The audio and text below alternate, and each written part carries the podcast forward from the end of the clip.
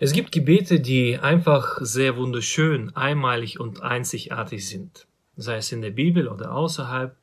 Das Gebet im Grunde genommen bringt genau auf den Punkt, äh, wie wir Gott wahrnehmen, wie wir ihn sehen, wie wir uns selbst sehen und bringt unsere Glauben so richtig in Fahrt.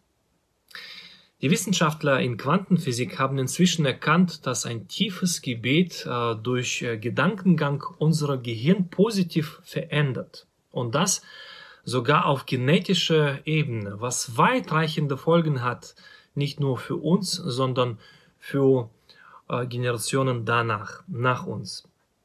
Darf ich dir heute Frage stellen, wie sieht dein Gebetsleben aus? Das Gebet zeigt eigentlich sehr deutlich mein wahres geistliches Ich.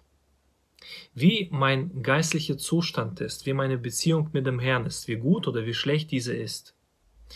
Ich persönlich merke immer wieder, dass ich das Gebet unterschätze, oft einfach vergesse. Ein gläubiger Pianist hat mal gesagt, dass ähm, wenn er einen Tag nicht spielt, so merkt er das. Wenn er zweiten Tag nicht spielt, so merken das seine Freunde.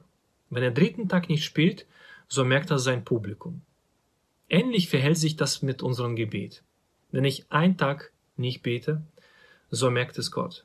Wenn ich zweiten Tag nicht bete, so merke ich das. Wenn ich dritten Tag nicht bete, so merkt das meine Umgebung. Das Beten ist wichtig und dennoch vernachlässigen wir es oft.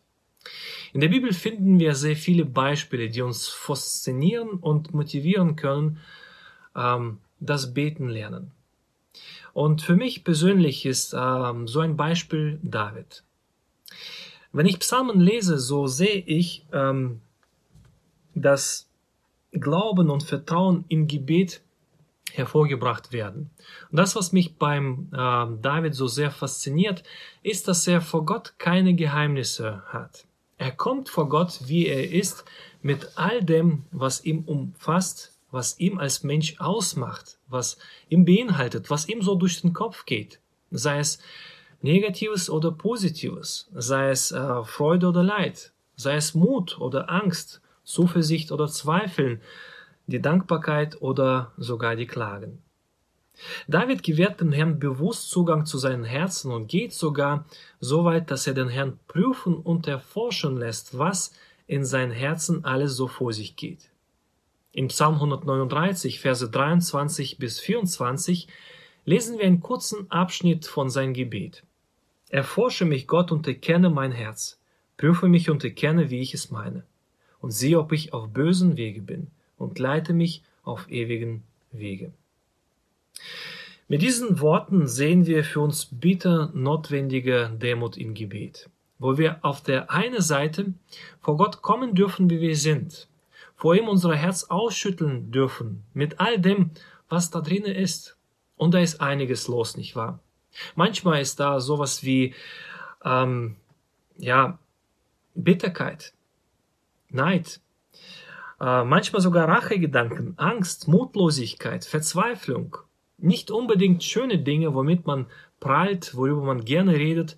Oft sind das genau die Dinge, was man verdrängt. Oft sind das die Dinge, die uns von Gott mehr und mehr, womit wir uns von Gott mehr und mehr distanzieren lassen. Doch nicht so bei David. David geht offen damit um.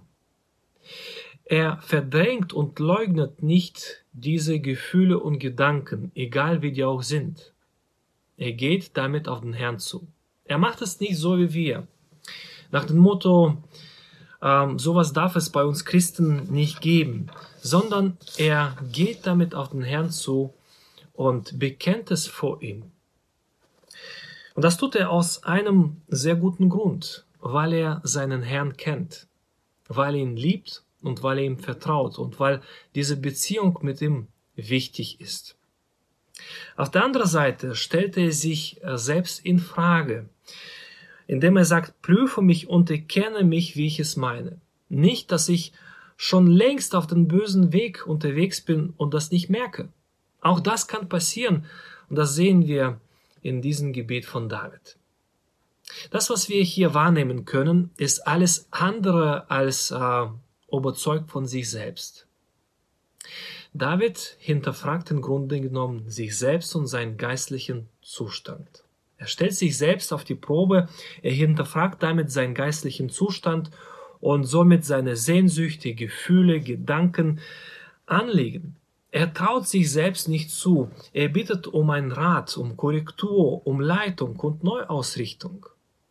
Hier sehen wir übrigens, warum Gott den David als ein Mann nach seinem Herzen bezeichnet.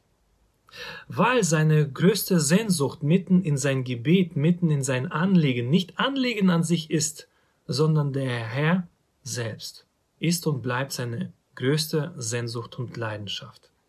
Genau das können wir lernen von David.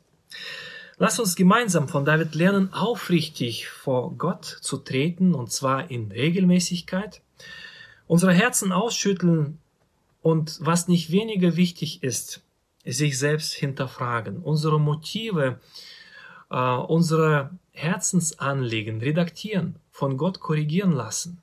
Denn oft suchen wir im Gebet nicht nach dem Herrn selbst, sondern wonach unser Herz sich sehnt. Und nicht immer das, wonach mein Herz sich sehnt, ist gut für mich.